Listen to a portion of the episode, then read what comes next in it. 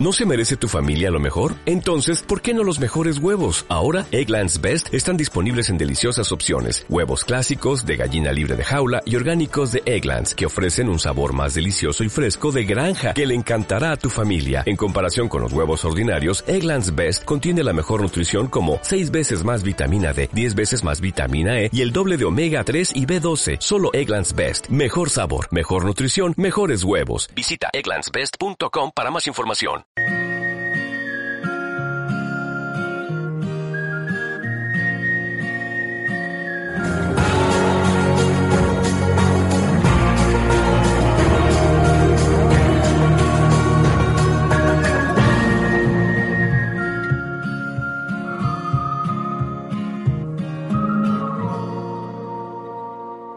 ¿Cómo estáis? Bienvenidos a Cosas de ayer y hoy te presento un programa especial en el que Vanessa y un servidor, Juan Carlos, tus hermanos, tus amigos, estuvimos contestando a preguntas que nos hicieron matrimonios de nuestra congregación y que están relacionadas con el carácter, con la convivencia, dudas genéricas de si es lícito o no, y también algunas preguntas relacionadas con la sexualidad.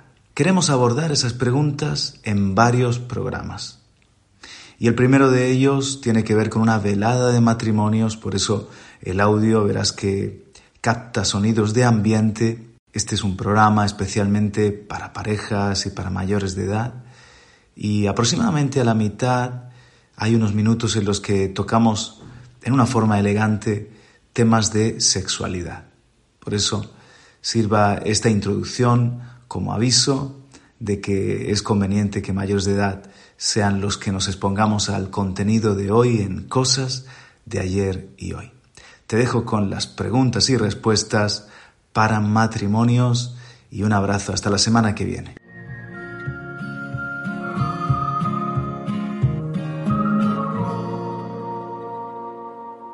Bueno, pues habéis preguntado mucho e Israel va a ser vuestro portavoz en esto. A ver si, si, prefieres este micrófono. Este. ¿Sí? ¿Se oye bien? Sí. Vamos a hacer las preguntas de convivencia, una detrás de otra, y ellos luego responderán en general a todas. Pregunta 1. Pastor, mi señora se enoja prácticamente con todo. Y por lo...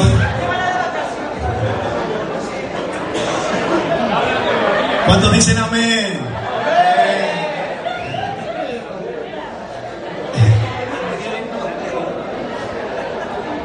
Pero déjame, no, no llevo ni la mitad de la primera. Y por lo pequeño que sea lo sucedido, lo lleva al otro extremo y ya está todo el día con mal carácter y mala forma, se le nota incluso fuera del hogar. ¿Qué puedo hacer, pastores? Ya que en algunas ocasiones se alarga a días así. Pregunta número dos. Mi marido llega a casa y claro, después de todo el día, apenas de estar juntos, me gustaría sentirme amada, pues parece que ama más su móvil o la TV que a mí. ¿Qué hago en este caso para no discutir o no sentirme así? Pregunta número tres. Cuando hay algo que arreglar en mi casa, reparar, espero 300 años para que la haga mi marido.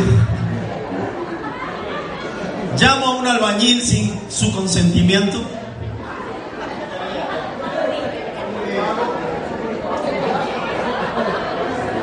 Pregunta número cuatro.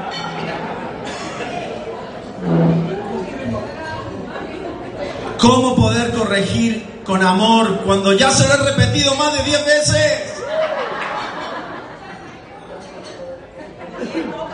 Pregunta número 5. Palabrotas, ¿debo soportarlas?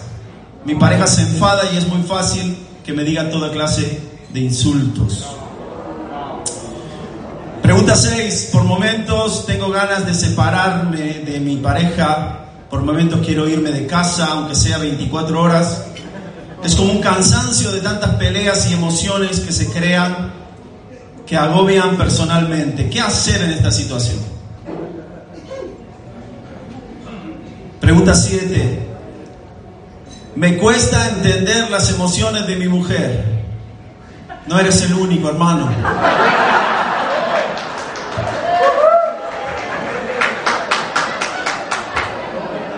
Oye, hay preguntas de todo. ¿eh? Y terminamos sin entendernos y enfadados. Una ayuda de hombre a hombre.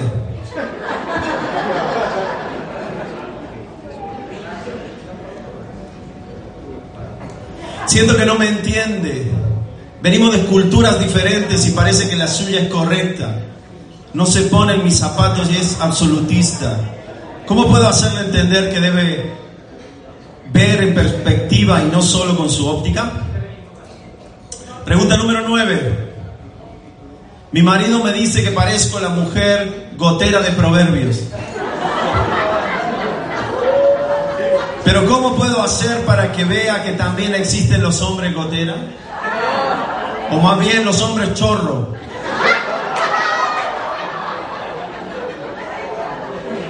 Y lo que la Biblia dice de la mujer muchas veces es extrapolable al hombre. Pregunta 10. Desorden en el hogar. ¿Cómo encontrar el equilibrio entre una persona que es totalmente desordenada y otra que es totalmente ordenada? Pregunta número 11. En cuanto a la edad, a veces mi pareja piensa como una persona mayor y yo soy más juvenil. Y muchas cosas se van apagando debido a que nada le gusta. ¿Debería moldarme a él para tratar de satisfacerlo? Pregunta número 12. No sé cómo hacer, pero tengo que estar encima de mi pareja para que sea limpio consigo mismo y ordenado en la casa. Parece que tengo otro hijo. ¿Qué hago?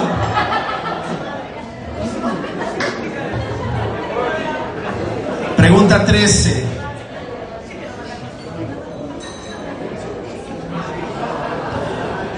Su inestabilidad emocional es brutal. Me ofende si mi ropa no le gusta. No tengo relaciones sexuales desde hace más de tres años. Con esas actitudes me resulta imposible. Ya no me siento unido o unida a mi cónyuge, sino encadenado o encadenada. Pregunta 14. ¿Cómo hago para llevarme bien con mi pareja cuando acaba su tiempo devocional? Parece que no tuvo ese tiempo. Viene con enojo a rechistarme por todo. Pregunta 15. ¿Se describe en algún lugar al hombre virtuoso o algo parecido?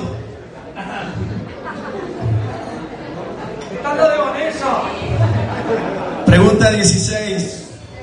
Mi pareja no sabe cuándo tiene razón, es de cabeza dura y siempre tiene que ser como él quiere y nunca pierde, pide perdón, prefiere enemistad que pedir perdón.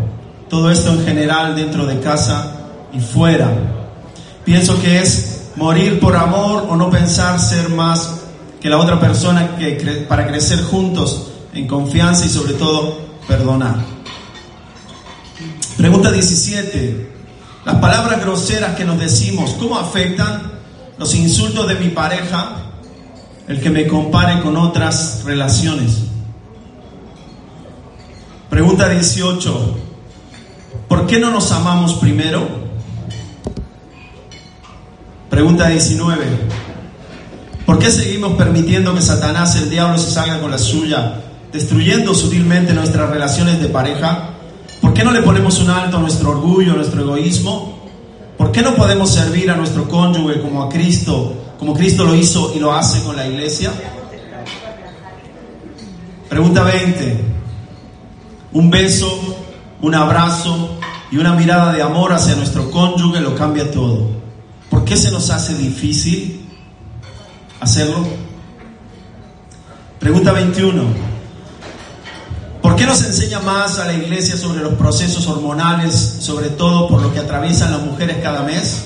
¿Y cómo afectan nuestras relaciones conyugales y familiares?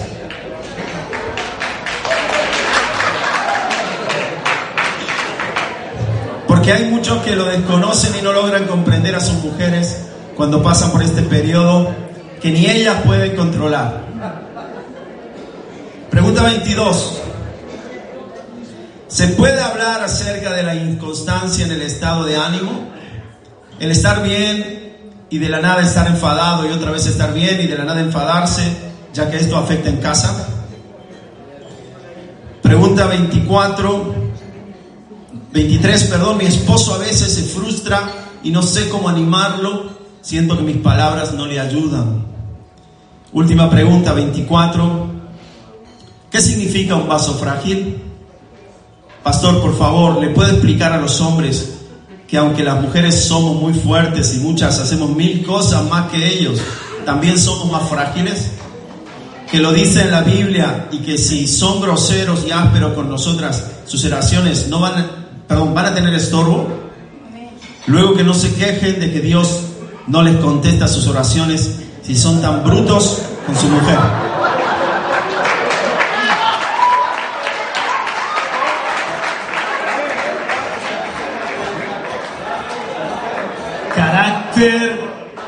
Carácter, y convivencia.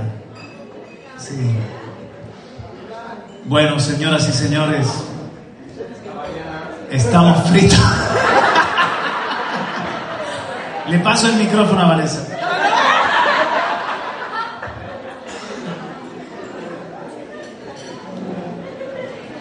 Bueno, yo creo que me ha gustado esa que dice que entra a orar, entra a orar y sale igual. Dice si, dice si salto se enfada y si me agacho se enfada también, dice en el resto de la, de la pregunta. Todo le enfada. Entonces realmente eh, de esto se trata, ¿no? De que, de que Cristo se forme en nosotros. O sea, para eso estamos aquí, para eso vamos a la iglesia, para eso es nuestra relación con el Señor, para eso tantas predicaciones, es como un taller y donde se tiene que ver el fruto, el resultado es en casa. Y, y ahí lo que, lo que estamos viendo tanto del hombre hacia su mujer, ¿verdad? Que hay, hay una frustración en algunas de esas preguntas diciendo es que no, no la entiendo y se enfada y entonces se tuerce todo un día o, varios días y, es, es como un material altamente inflamable, ¿no? Que en cualquier momento ¡bum! puede eh, ponerse explosiva, pero de la mujer al hombre lo que vemos también es que dice, bueno, estoy viviendo con un hombre que, que, que es un ogro, que no se esfuerza por, por hacerme feliz, estoy viviendo con, con un hombre que a veces eh, tengo que, que, estar muriendo, que llega a casa del trabajo y le hace más caso al teléfono y le hace más caso a la televisión que a mí, ¿qué hago? ¿No discuto? Bueno, yo lo que quiero decir es que eh, hay que discutir, pero hay que discutir sin, o sea, sin, sin irse, porque también había alguien que decía, me quiero ir de casa, me quiero ir de casa aunque sea 24 horas y luego volver. Eso lo ha hecho alguna vez Vanessa, que se da un voltio por ahí, ¿no? Y yo, y yo me he dado alguna vueltica con el coche también, he regresado viendo las cosas diferentes. Pero, pero es cierto que, que, que, lo que no podemos es renunciar a nuestra historia, a nuestro matrimonio, ponérselo fácil al diablo. A veces en vez de ser aliados de Dios, somos aliados del diablo y le abrimos la puerta y confesamos. También habla de las palabras, palabras hirientes, incluso palabrotas. Que verdad, los que estamos aquí, que hemos preguntado, la mayoría somos gente que, que vamos a la iglesia o que se supone que estamos en el Señor, pero se nos, se nos va, se nos va, nos falta el dominio propio, nos sale la carne o lo que sea, y entonces con las palabras herimos a la persona que Dios nos ha entregado para cuidarla. Entonces, en mi experiencia es lo que el Señor empezó a trabajar cuando me convertí, sigue trabajando, sigue trabajando en cada día someter mi, mal genio, mi amargura, mi mal carácter, mi frustración, mi egoísmo, el estar pensando en mí y no pensar en mi esposa, en mis hijos, está trabajando en formar a Cristo de manera que, que pueda nacer un fruto, los frutos del Espíritu, ¿verdad? Los frutos del Espíritu, o sea, se supone que, que tenemos que ser personas que, que, dan ese fruto del amor, de la paciencia y, de, y del gozo, y hay veces creo que hay otro inalámbrico, nena. Y, y hay veces que eh, quiero terminar mi, mi, parte en esto y darle el, el, lugar a Vanessa, pero que hay que hablar, hay que discutir, hay que decir cómo nos sentimos, hay que decir, sabes que no estoy feliz, sabes que esta convivencia eh, nos está faltando sal y pimienta, nos está faltando algo. Hay que decir, oye, no puedes darle más atención a un teléfono o a una televisión que a mí y luego quieres que estemos bien en la cama. Esto así no funciona. O sea, hay momentos que la paz es cobarde, es una falsa paz. También hay que ser sabios cuando abrir una discusión. Porque si vas a abrir una discusión media hora antes de ir a una cena de matrimonio y nos arruina la cena, pues evidentemente es necio. Aguántalo y busca a lo mejor ese sábado en la mañana que podéis de verdad sentaros a desayunar con un café entre medias y entonces deciros a la cara, decir, oye, esto me hiere de ti. Y entonces el recurso ese agarro la puerta y me voy. Y entonces no hemos resuelto nada. Ese recurso no sirve. Quedémonos hasta que lo resolvamos e intentemos no subir los decibelios ni tampoco herirnos porque ahí es donde me voy para no ser herido, me voy porque tengo un mecanismo de defensa, ¿no? Entonces, pero ahí es donde tiene que entrar la capacidad mía de, de, de, humillarme. Yo creo que hay mucho orgullo en muchas de estas, perdonadme que lo diga así, pero hay orgullo. Hay, hay el que no, no, no, me pongo en el lugar del otro y tenemos que, que, humillarnos y tenemos que pedir perdón mil veces si hace falta y decir, ayúdame a entenderte, ayúdame, ¿qué, qué, qué estoy haciendo mal? Quiero ser un buen esposo para ti, mi esposo una buena esposa para mí. ¿Tú qué dirías, Vanessa?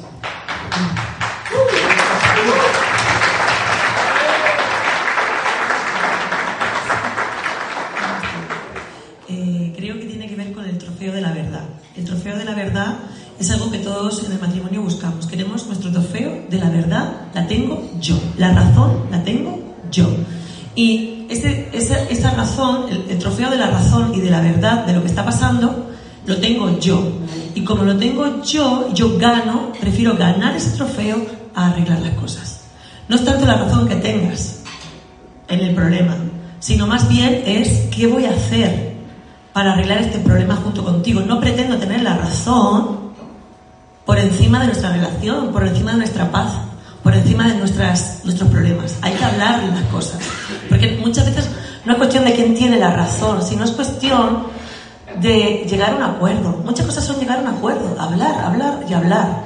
Pero si dejamos que nuestro orgullo por tener esa razón, ese trofeo de la razón, te llevaste la razón pero perdiste la confianza de tu mujer o la confianza de tu marido. Perdiste el cariño, la cercanía, cómo te ve. Porque no hay cosa peor que mirar a los ojos de tu pareja y que sientas que no hay nada detrás de esa mirada, ni admiración. Unos, cuando somos pareja nos tenemos que admirar en un, en un grado sano. Yo admiro a Juan Carlos y él me admira a mí y muchas veces nos afirmamos. Porque pasamos por momentos difíciles, pero la afirmación es algo maravilloso en la pareja mira, esto no se te da bien, pero qué bueno que eres en esto, o qué bien que haces aquello, ¿no? Porque cuando todo el rato estamos intentando competir en un matrimonio, no se compite. No se compite, se une para vencer a alguien o a alguien. Y eso significa, pues, para ganar, ¿qué? Pues para ganar paz en casa, para ganar un hogar estable, para ganar tantas cosas que el enemigo nos las roba así de fácil, ¿no? Entonces creo que debemos de entregar el trofeo de la razón en el altar del Señor, en el altar de casa. Y decir, mira, aunque bueno, a veces nos vamos pensando, yo tenía razón, yo tenía razón, pero decir, bueno, Señor, no, no es tener la razón, es tener paz, es tener, eh, bueno, paz. No, no estoy hablando de ceder en todo, no estoy hablando de, de que tienes un marido que es un ogro y tienes que decirle que sí a todo. Claro que no. Hay que, hay que pelear, como decía Juan Carlos, por ciertas cosas, no pelearlas, hablarlas. Sincerarnos. Sincerarnos. Una falsa paz es aquella que todo está bien, no, no, no, no, te preocupes, no pasa nada. Pero es como que se ha perdido la ilusión. Si no quieres arreglar nada, es porque ya no te hace ilusión algo para arreglar, ¿no? Yo no, no apuesto por mi matrimonio, pues entonces no tengo ganas de hablar. Y eso en la mujer nos pasa mucho. Cuando tú ves que tu marido no quiere hablar, tú sientes que no valora lo que tenemos. Y el hombre no quiere hablar casi nunca. pero casi nunca. Nereo, el padre de Marco, decía algo muy curioso, ¿no? Que decía que el hombre tenía, no sé si eran 200.000 palabras, ¿cuánto era? 50.000 y la mujer 200.000 al día.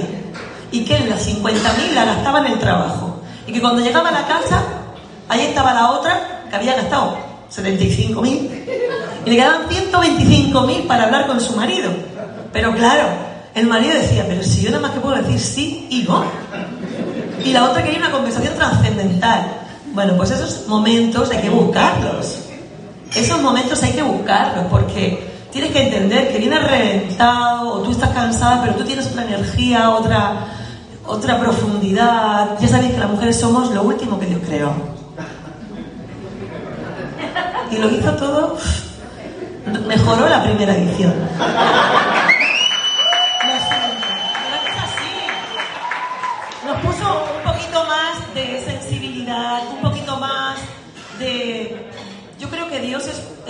No voy a decir, es, es Pero a, a nosotros nos hizo pero- del barro Bueno, y el barro conserva las cosas, resiste el fuego, mantiene el agua fresca. O sea, el barro pasa por el horno. pero nosotras somos sensitivas, que no nos entendéis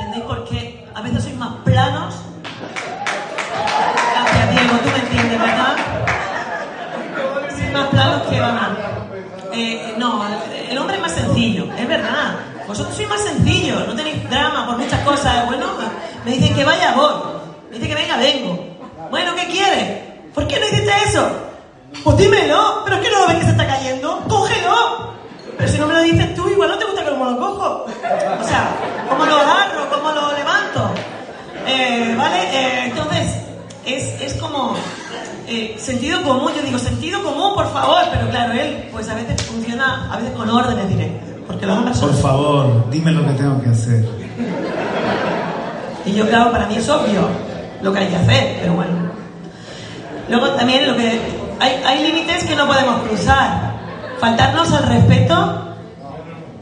Hay, hay, hay, hay algunos porqués, las preguntas que me parecen muy interesantes, esos por qué, por qué no nos podemos abrazar, por qué ya no nos miramos a los ojos con amor, por, por qué parece que la persona que Dios te dio como un regalo, la persona que Dios te dio para bendecirte, para levantarte, para cuidarte, estar contigo hasta el fin, de repente es un enemigo, o de repente es una extraña, o es un extraño, somos rivales, hay, tensión en casa. En otra de esas preguntas decía que no, no estoy a gusto en casa, ¿no? Se percibía, no, no, no me siento a gusto en mi propia casa.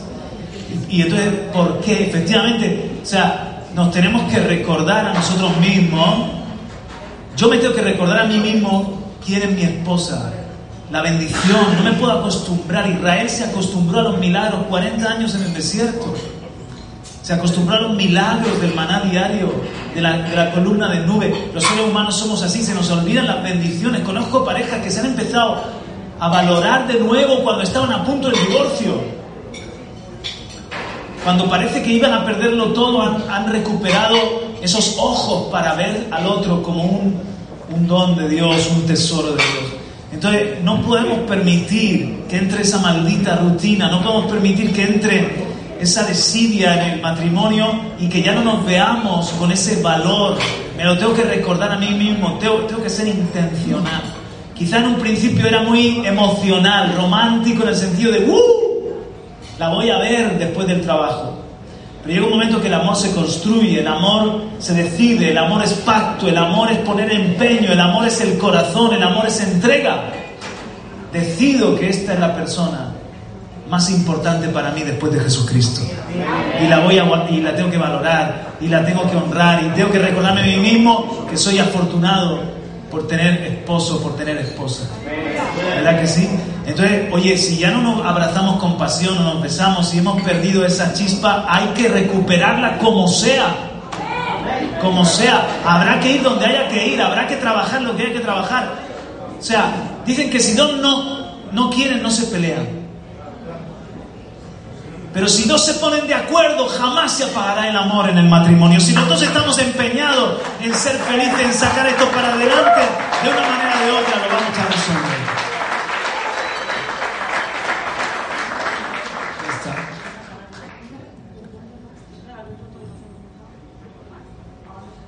Bueno, hay más preguntas, entonces si queréis seguimos, porque ¿qué hora llevamos? ¿Qué hora Bueno, llevamos? no, no sé si he sido in- insistente. Nunca, nunca, nunca se debe faltar el respeto a una persona, por más en baja estima que la tengas. O sea, por más que hayas perdido como el valor sobre ella o la veas diferente, que es duro y es triste, que te hayas sentido defraudada, defraudado, que tenías una expectativa que no se ha cumplido, primero empieza a pensar qué, qué te falta a ti. Siempre empieza a pensar que te falta a ti. Y luego ya veremos. Pero si tú empiezas a hablar a, tu esposa o a tu esposo, eres, eres un gordo, es que, tío, depílate, es que, mira, eh, te huele el aliento, por favor, tómate un- O sea, ¿cómo se siente la, la otra persona? Piensa en ese rechazo que carga, en esa... ¿O qué me dices de cuando te comparan con su antigua novia? Es una falta de respeto total. O sea, estás pasando, tarjeta roja, estás pasando unos límites que, que después pasar límites de insultos, de falta de respeto, incluso de manos, que de, de, de- de- repente se te escapa, te voy a dar una aguantar y te la doy. O sea, te vas con eso. Y ahí, ya, ya- ahí has pasado un límite que luego es difícil volver de nuevo a cuando las aguas se desbordan, ¿sí? Cuando las aguas se desbordan es de nuevo, destruyes cosas que luego es muy difícil que se vuelvan a construir si no es por la obra del Espíritu Santo. Pero tenéis que luchar por mantener el respeto. Hay, una, hay, un, hay, un, hay un nivel que no debes de pasar.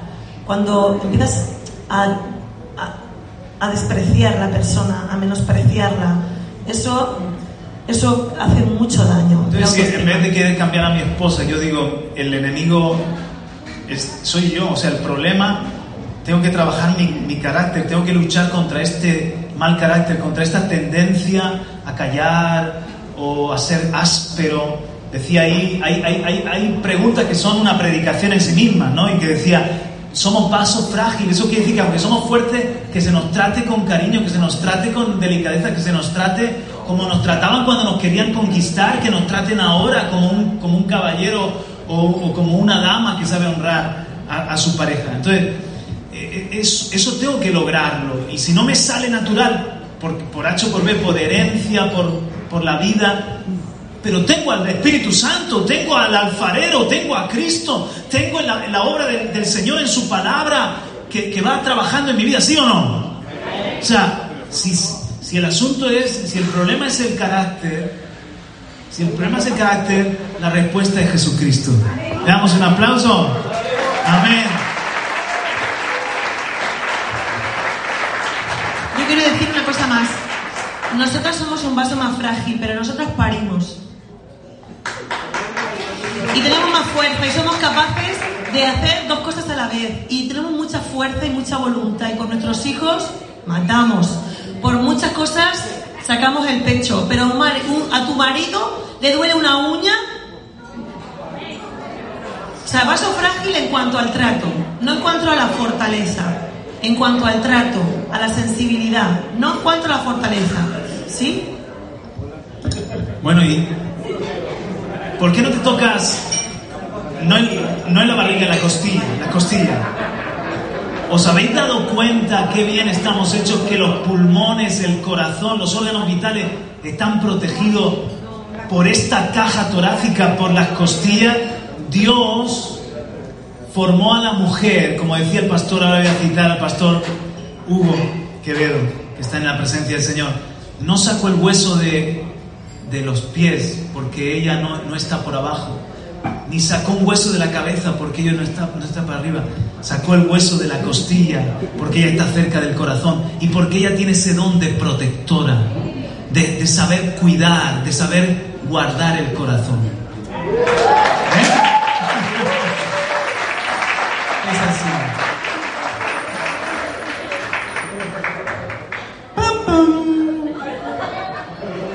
Dos rombos. Vamos a comenzar con las preguntas de sexualidad. Eh, no nos riamos a todo porque son, son preguntas serias. ¿no?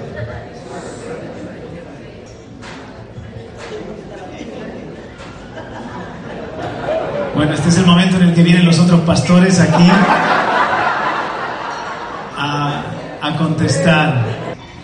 Creo que nosotros podemos tener un sexo pleno, libre, bonito, porque tenemos la bendición de Dios. Dios está conmigo, yo le pido ayuda. Ayúdame Señor a hacer feliz a mi mujer. Y yo no siento que Dios está fuera de mi lecho, Dios está con nosotros en el lecho. De verdad. Que Dios, yo le pido, dame fuerza, Señor, cuando estoy cansado, dame fuerza.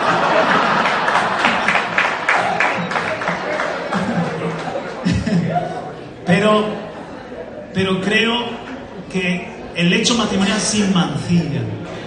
Y hay otras cosas que representan mancilla.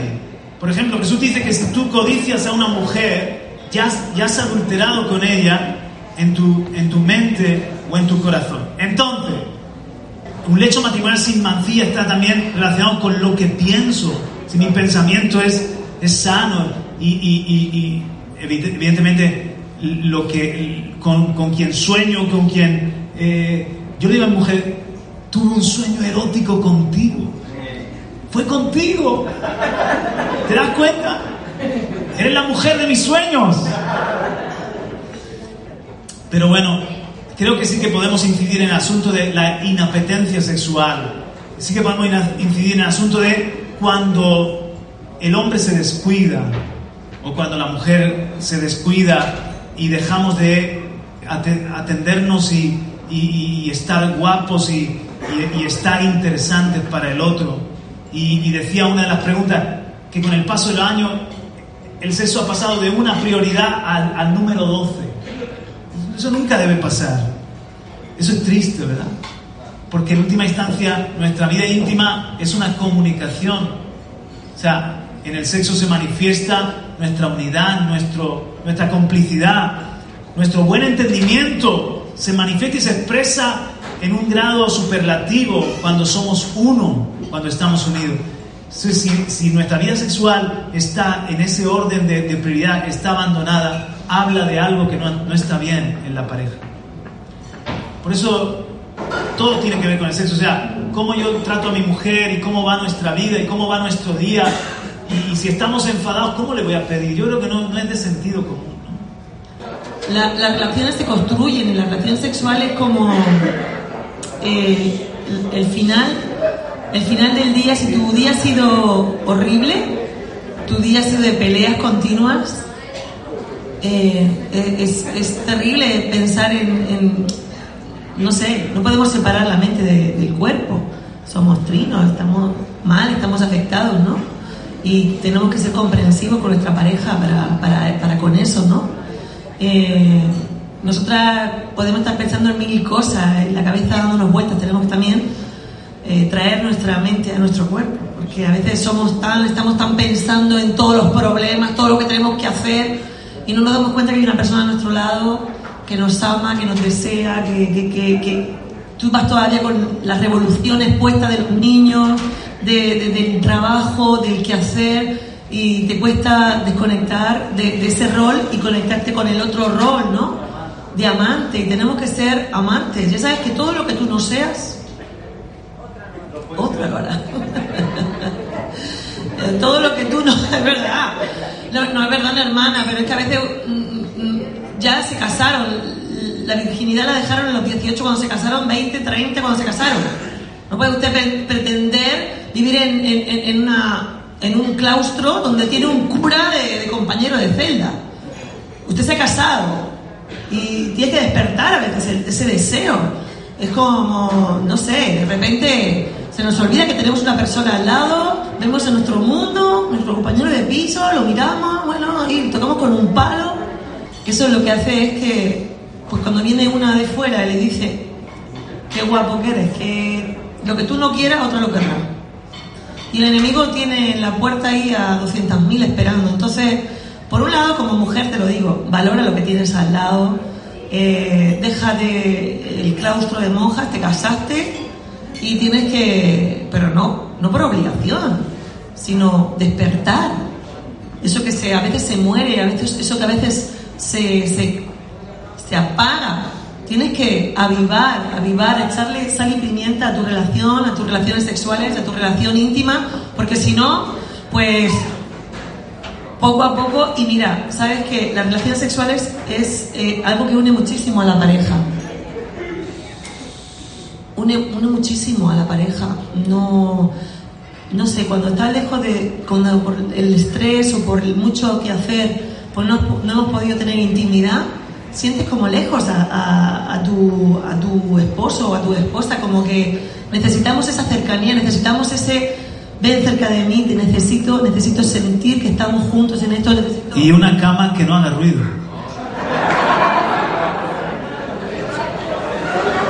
Sí. Hay cambiar la cama y el colchón. Bueno, ¿qué más? ¿Qué más? Eh, el tema del orgasmo, los orgasmos, por ejemplo, en la mujer son diferentes a- al del hombre. El hombre enseguida lo tiene fácil y ah, bien, ¿no? Pero nosotras, yo a veces digo, voy por un caminito, subo una montañita, bajo por un valle, luego me voy por el lado y luego, bueno, gracias Señor, bien. Pero, pero no puede ser, eh, no es lo mismo, no es lo mismo y tienes que entender que tu vida sexual o sea, tu forma de... El hombre es como un volcán, ¿no? Y la mujer es como que... A ver, alguien tiene... No sé. Venga, alguien tiene una tipología... ¿Una qué? Una lámpara. Una plancha. Se va calentando poco a poco. Exactamente, una plancha de planchar. Y cuando la enchufas, no puedes desenchufarla. Porque hay hombres que ellos ya han terminado y dices tú, ahí eh, somos uno, aquí nos tenemos que preferir. Mi marido siempre está pensando en lo que a mí me va bien, en lo que a mí me gusta y yo pienso en lo que a él le gusta. O sea, no voy, el sexo no, no puede ser egoísta. Como ya saben, nosotros tenemos dos capítulos, vosotros uno y nosotros tenemos dos capítulos. Es una obra de arte. Hay que ser artista, ¿sí o no? Es una obra de arte. Tiene que, tiene que decir, Señor, dame la creatividad, dame la No inspiración. es tan difícil. No es tan difícil. Bueno, quiero decir que, que sí, que, que para los que para los que creen que están solos en la vida, no, hay una persona ¿vale? Entonces, que necesita su cariño, que no, no es instantáneo, para nosotros la mente juega muchas malas pasadas. Un mal pensamiento, un mal gesto, algo que has visto y dices tú, ah, o sea, ah, te corta el rollo total. Los hombres solamente visualmente ven algo y van. Pero tú, como hagas alguna cosa que dices tú, ¿qué me estás contando? O sea, me voy a hacer punto ganchillo. Entonces, ¿entienden ustedes? Bueno, esto viene porque la vida sexual es muy importante. Yo diría, no diría, mm, ¿cuánto por ciento? Bueno, de las preguntas que hemos tenido, lo que más nos ha preocupado ha sido el carácter y la convivencia. Y a continuación, todo lo que hemos leído de preguntas relacionadas con la, con la vida sexual. Entonces, evidentemente, eh, no, necesitamos hablar de estas cosas, aunque sea un poco embarazoso, pero necesitamos compartir las inquietudes que todos tenemos. Yo ya he dicho cuál es el no que creo que está en nuestra vida sexual, que es el sexo anal. En cuanto a lo otro, va en conciencia, va en experiencia. Si tú necesitas lubricante, pues bien por ti, lo puedes comprar en Amazon. La intimidad es algo muy, es algo muy de nosotros. O sea, lo que hacemos es, es un, un huerto se- sellado, dice en Proverbios, ¿verdad? Y cantad los cantares, perdón, sí. Eh, somos como un huerto sellado. Entonces la sexualidad, naturalmente, es para dos, no es para siete, es para pareja y es para tu pareja, es para tú, la persona con la que estás en pacto. Es un huerto sellado, donde otras personas, terceras personas, ahí entra para mí. Por ejemplo, la pornografía daña, daña la imagen de la, de- de- de la sexualidad porque tú ya no te imaginas a, a- tu pareja, ni te llena visualmente tu pareja, y sobre todo pasa en los hombres, que son cuando han sido muy adictos a la pornografía, que han tenido un prototipo con el cual se excitaban en la pornografía, cuando llegan y ven a su mujer, pues no llega a ese prototipo de, de modelo, de diva, de lagartona, de yo qué sé. Eh, entonces la ves ahí tan pura, la madre de tus hijos, y dices tú, ni por allá, no me, no me pone nada. Entonces, claro, tienes que entender que tu mente está con un prototipo de mujer que no es la que es real. La que es real, pues suda, la que es real eh, le salen estrías, la que es real eh, tiene un mal día y tiene una subida en la cara, la que es real te ama a ti también, que no eres perfecto, ni el modelo ese. O sea, entonces, yo qué sé, esto tenemos que aprender a quitarnos los prototipos sexuales que nos ha vendido este mundo. Para meter tercera persona. Perdón, dice, sea en todos eh, el matrimonio honroso y el sexo sin mancilla. Dice, porque a los fornicarios y adúlteros los juzgará Dios. En el mismo versículo habla de fornicación y de adulterio. Entonces, efectivamente, eh, el, el, hecho es para nosotros dos. En el momento en el que nosotros estamos pensando en, en otras personas, entra fornicación o entra adulterio y por eso la pornografía no es un recurso. Entonces el hombre tiene que hacer ese esfuerzo de estar bien para su mujer y, y, y aseado y como le guste a ella, porque nuestro cuerpo, desde que nos casamos, mi cuerpo es de ella y el de ella es mío. Y ella tiene que hacer ese esfuerzo también. Entonces aquí entra, yo siempre lo digo, el buen sentido del humor.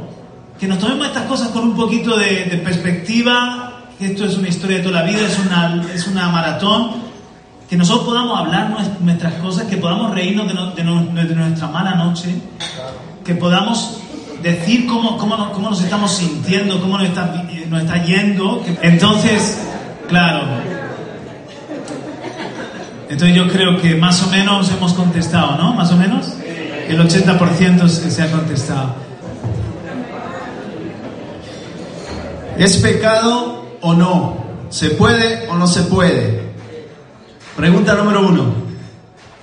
Si él o ella inesperadamente conoce y se siente atraído por otra persona, pero no quiere ser infiel, ¿debe callarse a esa repentina pasión o puede hablarlo con su pareja?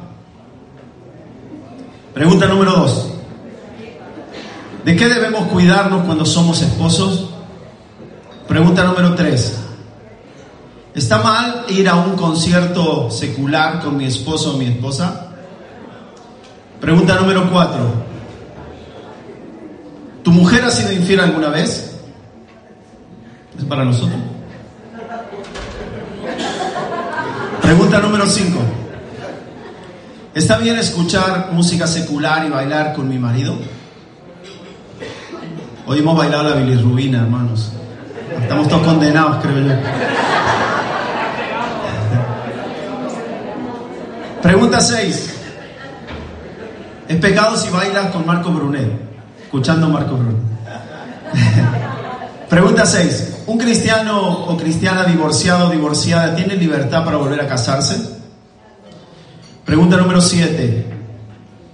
Una duda que no sé resolver. ¿Por qué si tenemos libre albedrío rechazamos ahora a las personas que piensan diferente? Es decir, a las lesbianas, gays y otros que crean en Cristo, aunque, aunque crean en Cristo, su comportamiento en este campo es diferente. Algunos nacen así, otros se hacen. ¿Qué sucede ahí? Pregunta 8. ¿Qué pasa con nuestros antepasados que se han ido y siendo católicos no se bautizaron nuevamente, ni conocieron a Jesús, ni fueron anotados en el libro de la vida? ¿Se han perdido? ¿Dónde van? Pregunta 9. Si la ayuda pastoral no funciona, ¿la ayuda de un psicólogo de pareja es buena opción? Pregunta 10. Si no hay amor, ¿se debe seguir con la relación? Pregunta 11. Si hemos sido infiel en algún momento, pero ya se pasaron los años, ¿debemos confesarlo o mejor dejarlo como está? Pregunta 12. ¿Cuánto tiempo una viuda se puede volver a casar? ¿Un año estaría bien?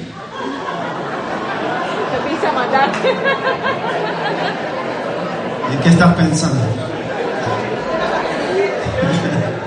Pregunta 13, la última. Mi cabeza me dice no. Pregunta 13. Mi cabeza me dice no, mi corazón me dice sí. ¿Qué debo hacer? ¿Arroz con pollo o...?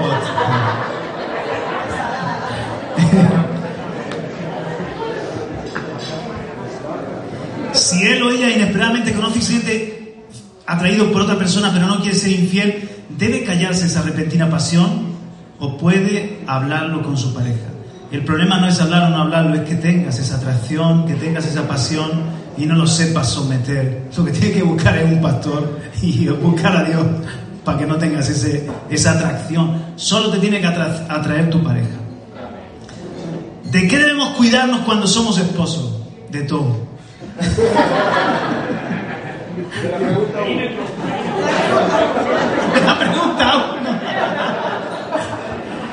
¿Está mal ir a un recital secular con, con mi esposa? Pues depende. Yo, estoy deseando llevar a Vanessa a, un, a, un, a una obra de teatro bonita o eh, una ópera o un algo así. Ella quiere ir a ver a, a Juan Luis Guerra. Hay, hay, música y música. Hay música, hay que ser sanos. Hay música, hay música y música, por favor. Claro, también el tema de la música, por ejemplo, yo no lleno mi vida de música secular. No la lleno. Yo no la lleno. Mi vida está llena de música de adoración porque yo nací para adorar y tú naciste para adorar. El punto es ese. Si yo todo el día estoy escuchando a Juan Luis Guerra, pues mi vida, que para lo que fui creada, que es adorar, pues se pierde el propósito. Pero todo me es lícito, todo me conviene y depende de la cantidad de... Hombre, si tú estás con, con tu marido en una noche de verano no te vas a poner, como dice Juan Carlos, a Marco Brunet. Y, y, y, y, es una noche romántica. Bésame con besos de tu boca. Yo eso se lo estoy diciendo a mi Jesús. Ah, quítate de medio, Juan Carlos, que se estoy diciendo a mi, a, mi, a mi Señor, al amor de mi vida, que es Jesús. Pero, como te digo, todo tiene su lugar. Cuando estamos en pareja, pues si te pones un poquito de jazz, o te pones un poquito de Frank Sinatra, o te pones... Exactamente, pues, pues, puedes, pero mi vida no está llena de esa música. Mi vida, como digo, me cuido, me cuido, me protejo, no me dejo todo el rato llevar por eso. Mi vida no está llena de eso, mi vida, mi vida está llena de alabanza. Entonces, no me condeno, porque es que uh, hay gente que está todo el día escuchando adoración y luego le falta el rabo y, la, el tridente. O sea, el hábito no hace al monje, eh, no hay que ser religiosos, pero cuidarnos. Y hay veces que Dios personalmente te pide, entrégame esto, que es tu delicia, y tú tienes que ser capaz de entregarle tu delicia. Yo a mí Dios me ha pedido ciertas cosas que para ti a lo mejor no son pecado, pero para mí Dios me las pidió y yo se las di, porque yo soy de Él primero. No sé si estamos entrando en este nivel. No es no es qué puedo hacer, qué no puedo hacer, qué le agrada a mi Señor. Y si tú sientes que el Espíritu Santo a ti te dice, tú no escuches esa música que a ti personalmente no te va bien, pues tú la entregas en el altar. Porque Dios se entregó entero por ti. Pero no es pecado si, por ejemplo, yo sí escucho a veces Juan Guerra, pues como hoy. Me siento, siento mal, mal, no me siento mal, porque mi vida está llena de alabanza. Y yo no necesito estar feliz con Juan Luis Guerra. Estoy feliz de por sí, porque tengo al Señor. Ahora también sé disfrutar de las cosas de la vida, porque Dios nos creó con sentimientos y con emociones, con corazón, con capacidad de enamorarnos. Y también podemos cantar al amor. No es que le cante al amor, amor, amor, amor. No, le canto al amor que Dios me ha dado con mi pareja, ¿verdad? Pero mi primer amor sé cuál es. ¿Mm? Esa es la diferencia.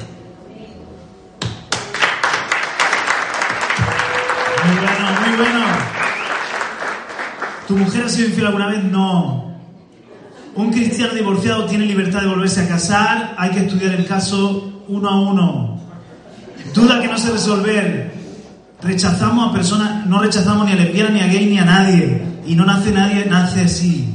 Dios nos ha hecho a, cada uno.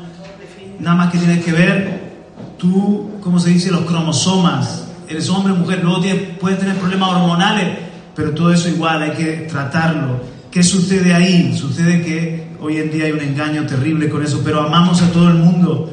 ¿Qué pasa con nuestros antepasados que se han ido siendo católicos? Igual, igual que el que se divorcia, hay que estudiar caso a caso. eso lo estudia el Señor. Amén. ¿Cuánto tiempo una viuda se puede volver a casar? Un año está bien. Si no lo matas tú, sí. Si hemos sido infieles en algún momento, pero ya pasado un año, debemos confesar o mejor dejar como está. Claro que hay que confesarlo todo. No tenemos que, no podemos tener secretos en la pareja. Hay que hablarlo y, hay que echarle valor y hablar las cosas y te va a quedar liberado y, si es algo muy fuerte, igual busca, busca ayuda. No tenemos mucho tiempo, pero bueno, para hablar de gays, lesbianas, eh, mucho tiene que ver con la identidad. La, identidad tiene que ver con, con la identidad y con la clasificación de esta sociedad. Hay hombres que son como era Esaú. Esaú era un bruto, era el típico, ¿no? Iba de caza, tenía vello, estaba todo el día ahí por ahí cazando, pero luego estaba Jacob. Jacob era, estaba al lado de su madre pegadito, era sensible, valoraba lo espiritual, valoraba la heredad, era más perceptivo. Hoy en día, esta sociedad hubiera dicho que Jacob era gay. Y es así. Cualquier hombre más sensible, más perceptivo, que le gusta vestir bien, que le gusta esta sociedad, desde chicos, en el colegio te dicen a ti lo que te pasa, que eres no sé qué. Y tú dices, ok. Y como no sabes quién eres, terminas siendo lo que la gente te dice. Porque tienes una crisis de identidad. Por cada además, más podemos incluirle ahí de todo. Falta de un padre presente, eh, eh, eh, una madre autoritaria. entonces, no es tanto pecado, o sea, no es tanto rechazo a nadie, es una, yo creo que es una distorsión de quién soy, de la identidad. Pero es muy fuerte porque tú dices, es que eso está mal, y entonces la gente dice, me estás atacando. Y no atacamos a, nadie. El tema es que hay una gran confusión, una gran confusión, y el, enemigo es el padre de la confusión. Y eso está de moda. Hoy en día eh, los chicos se sienten que no saben ni qué son. Gente operada con cambio de sexo que hoy ya no se sienten como se sentían. Tan hormonados que no saben ni qué son y se suicidan. Entonces, estamos en una sociedad que todo lo ha mezclado, todo lo ha cambiado, todo lo ha revoltijeado. Y todavía no sabemos qué resultado va a dar esto. Porque estamos siendo eh, testigos de lo que es este, es este experimento. Este es un experimento social, claramente. Es un experimento social. Que, hay que amar, claro, aparte son gente maravillosa. La mayoría de esas personas son maravillosas. No sé por qué no apaga el aire, estamos todos calurosos, ¿verdad? No sé, para que nos vayamos a las doce y media han dicho ya está bien, ya habéis pagado por esto, ya nos vamos. Eh, entonces, son gente mucho más perceptiva, empática, eh, que han sufrido mucho. Entonces, eh, normalmente son gente maravillosa, a la cual no podemos ganar para el Señor diciéndole lo que tienes que hacer es eh, dejar tu pecado, arrepéntete. Y esas cosas que hacemos muchas veces así como tajante, como religiosos. Dios no nos llama a eso. Dios nos llama a hablarles de quién puede ser Jesús para ellos. Y si se encuentran con Jesús, sus crisis de identidad, muchas de ellas van a solucionar a la primera de cambio. Cuando tienen paternidad, cuando tienen, eh, recuperan la identidad, eh, y, hay casos mm, de testimonios espectaculares. Lo que pasa que a veces de esto no se habla mucho, pero tenemos que hablar, ¿no? Pero eso es un caso, eso ya hay que hablarlo largo y tendido, ¿sí? No es una pregunta, es una pequeña oración. Han escrito esto. Te ruego, Señor, que si la adversidad alcanza mi matrimonio, por malentendidos venenosos, por deudas amenazantes, por desórdenes no frenados o desgracias inesperadas, pueda mirar a mi esposa y ella pueda mirarme a mí y abramos en esa mirada un paréntesis de amor, intimidad y complicidad en el que junto a ti sintamos la bendición de estar juntos como compañeros, amantes, amigos y hermanos en Cristo caminando con nuestra familia en esta vida y aprendiendo con la fe y esperanza en un futuro de prosperidad, bien en este mundo como eternamente en tu reino. Amén. No sé quién ha escrito esto, pero merece un aplauso, ¿eh? Porque es precioso. Qué bueno. Nos ponemos en pie. Oye, yo quiero felicitaros porque las preguntas son valiosísimas, son valientes, son muy interesantes y, y me comprometo a, a poder contestar a todas las que han quedado en el tintero.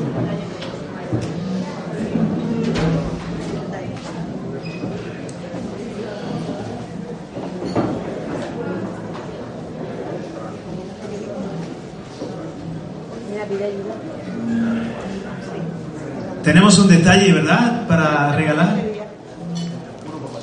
Uno por matrimonio, ¿vale? Ahora lo vamos a repartir, pero primero vamos a orar y, ahora lo repartimos.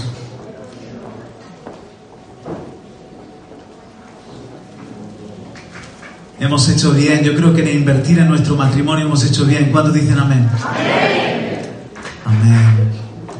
Y ha sido un buen tiempo. Padre, gracias por este tiempo. Siempre nos sabe a poco y nos quedamos con ganas de más. Pero la verdad es que nos hemos edificado en la mesa, nos hemos conocido, hemos disfrutado una buena cena Gracias, Señor, y gracias por los que nos han servido también y han cocinado para nosotros también. Los bendecimos, Padre. Gracias por nuestros matrimonios, porque tú nos uniste, Señor. Y rechazamos todo aquello que viene en contra de nuestro hogar. Fortalece nuestro amor, Padre. Enséñanos a cuidarnos el uno al otro. Enséñanos, Padre, a, ser más como Jesús. En este momento recuerdo una pregunta que decía, si la mujer de Proverbios 31 es el prototipo de mujer, ¿qué sería el prototipo para el hombre? Dios hecho hombre. Eres tú, Señor Jesucristo. Tú nos dejaste el ejemplo de cómo ser, de cómo vivir. Tú dijiste, aprended de mí que soy manso y humilde. Y no solamente el ejemplo para el sexo masculino, también para el sexo femenino, para la mujer también, de lo que aspiramos ser hombres y mujeres de Dios, hombres y mujeres maduros, hombres y mujeres que vivimos nuestro cristianismo en casa y desde casa para afuera. Señor, yo te pido que todo pensamiento de divorcio quede pisado y totalmente destruido en el nombre de Jesús y que seamos valientes para luchar el uno por el otro y por nuestros hijos y por el propósito que tú has depositado.